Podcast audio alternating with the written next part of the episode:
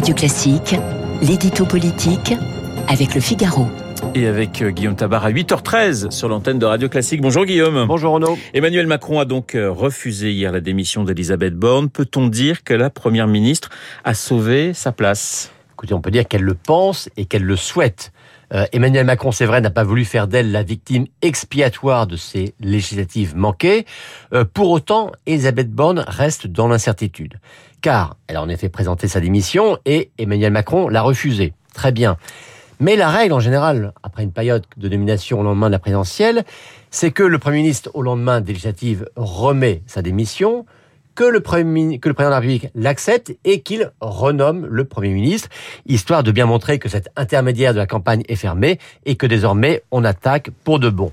Or là, Emmanuel Macron n'a pas renommé Elisabeth Borne, il l'a simplement maintenue, ce qui veut dire qu'à ses yeux, la question gouvernementale reste posée et qu'il est juste trop tôt pour y répondre déjà. D'ailleurs, à certains de ses interlocuteurs qu'il a reçus hier à l'Élysée, le chef de l'État a carrément demandé si le maintien ou le renvoi d'Elisabeth Borne était une éventuelle condition pour travailler avec eux. Alors elle, bien sûr, elle souhaite ardemment rester, c'est normal. Disons qu'aujourd'hui, elle est maintenue, mais plutôt dans une forme de sursis. Guillaume, de quels, quels atouts dispose-t-elle pour, euh, pour tenir à Matignon? Alors ce qui est clair, c'est qu'elle se bat et elle met en avant ce qu'elle estime être des qualités nécessaires pour le poste dans une telle période. Alors, vous savez, on entend beaucoup dire, et même certains de ses ministres le disent, euh, vous imaginez, hein, quand elle va se retrouver sous les cris de 70 députés mélanchonistes aux questions d'actualité, eh bien, elle, elle rétorque que comme ministre des Transports notamment, elle avait eu affronter en première ligne les dockers, les syndicats de cheminots, ce qui, à ses yeux, vaut tous les brevets de résistance.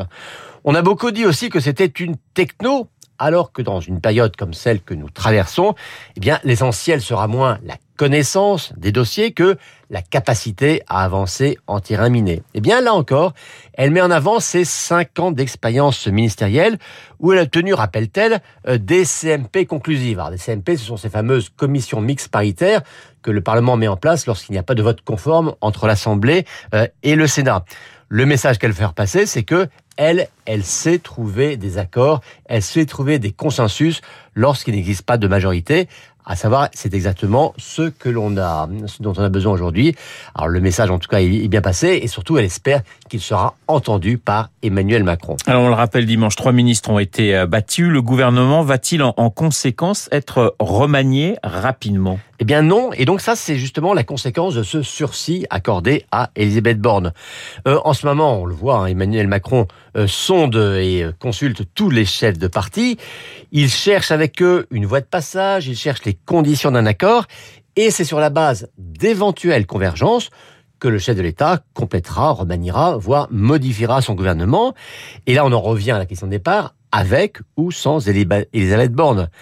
Alors à son jeu, disons-le, aucun accord hein, ne se profile avec qui que ce soit.